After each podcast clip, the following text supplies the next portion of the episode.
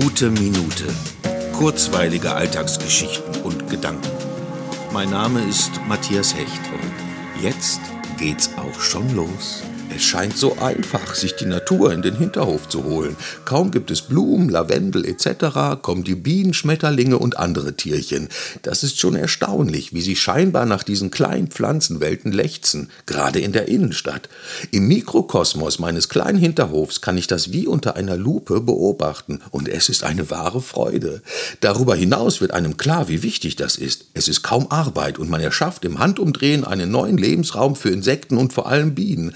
Ich ich kann das nur empfehlen, gerade in Zeiten, wo so viele Arten vom Aussterben bedroht sind. Das ist jetzt kein Appell oder so, einfach nur das Teilen meiner Freude. Vor allem habe ich damit gar nicht gerechnet. Ich wollte ja einfach nur ein bisschen Farbe im Grau haben. Und jetzt bin ich total angefixt, das immer weiterzuentwickeln, auf dass es bald nur so summt und surrt, während ich draußen meinen Cappuccino genieße.